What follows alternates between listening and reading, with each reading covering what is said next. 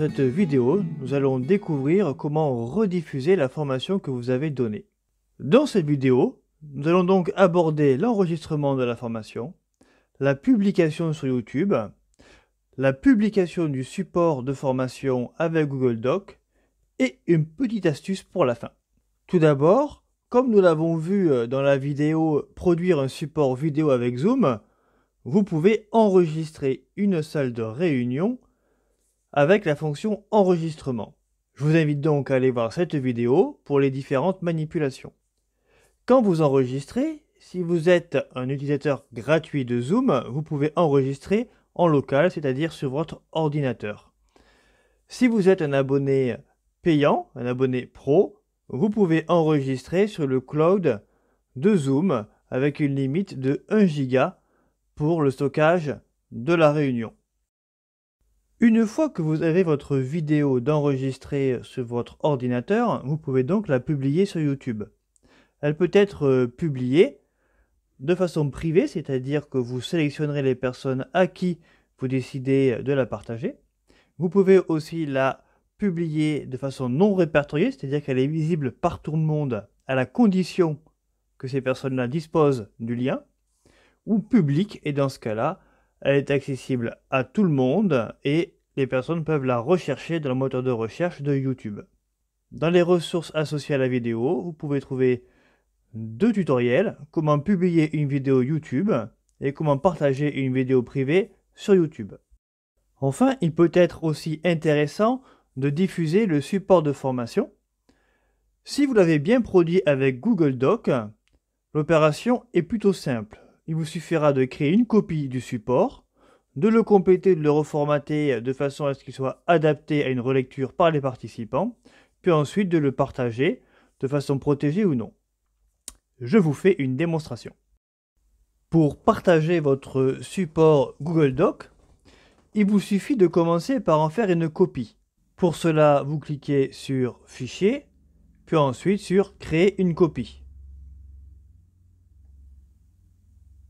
Le document est copié et vous allez pouvoir le compléter et le reformater pour qu'il soit lisible pour ceux qui ont participé à votre formation. Par exemple, dans le support tel que je l'ai conçu initialement,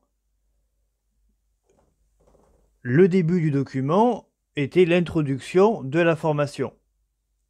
Dans le cadre d'une rediffusion, j'ai modifié légèrement de façon à ce que ce soit présenté dans le cadre d'une rediffusion.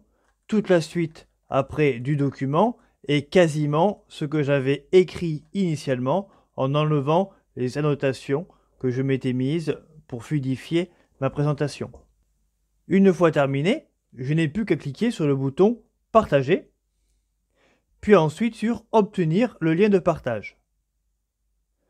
Par défaut, les personnes qui auront le lien pourront consulter le document, le télécharger ou en faire une copie.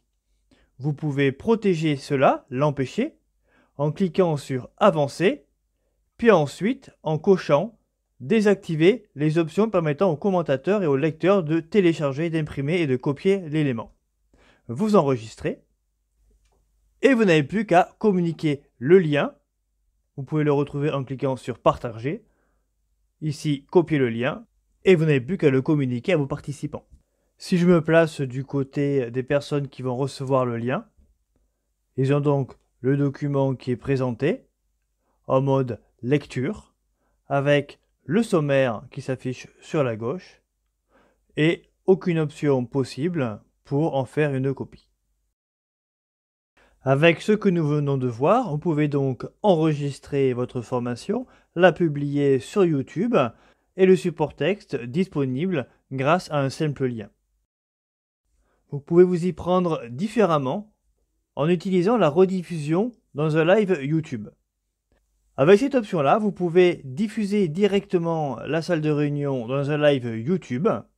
Le live est accessible via un lien unique que vous partagez auprès de vos participants et ils n'ont plus qu'à se rendre sur YouTube avec ce lien-là pour suivre la formation. L'avantage pour vous, c'est que la vidéo est enregistrée par YouTube et sera disponible directement pour la rediffusion. Vous pourrez aussi utiliser le studio YouTube pour couper les séquences qui sont inutiles. C'est aussi intéressant pour faciliter l'accès à un format de type webinaire conférence pour vos participants qui ne voudraient pas installer le logiciel Zoom.